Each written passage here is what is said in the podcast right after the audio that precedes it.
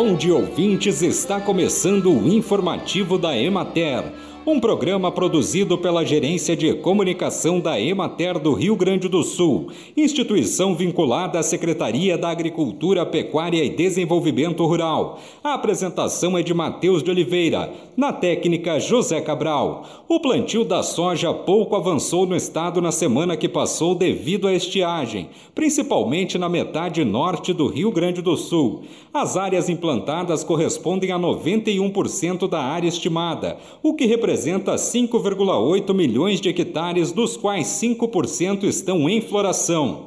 Em regiões produtoras com maior déficit hídrico, a cultura nesse estágio demonstra sinais de perda de potencial produtivo.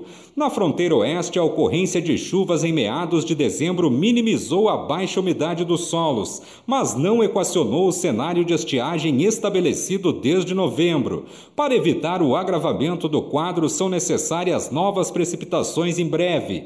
Na semana passada, produtores aproveitaram a recuperação parcial para realizar semeaduras, que em alguns municípios aproxima-se do final. A média da semeadura na região atinge 95% da área estimada, à exceção de Itacurubi, por exemplo, que semeou apenas 80% da área.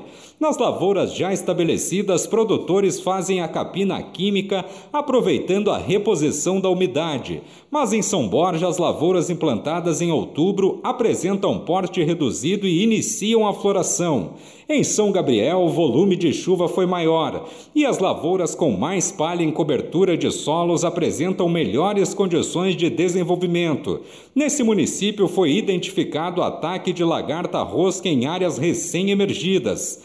Na campanha, a conjuntura é melhor. A chuva e a sequência de dias com garoa ocorreram em momento fundamental para a germinação e a emergência das lavouras, implantadas em condições inadequadas de umidade até então e permitiram ampliar ou finalizar a semeadura. Bem, e por hoje é isso, nós vamos ficando por aqui. Mas semana que vem tem mais informativo da Emater. Um bom dia a todos que nos acompanharam e até lá!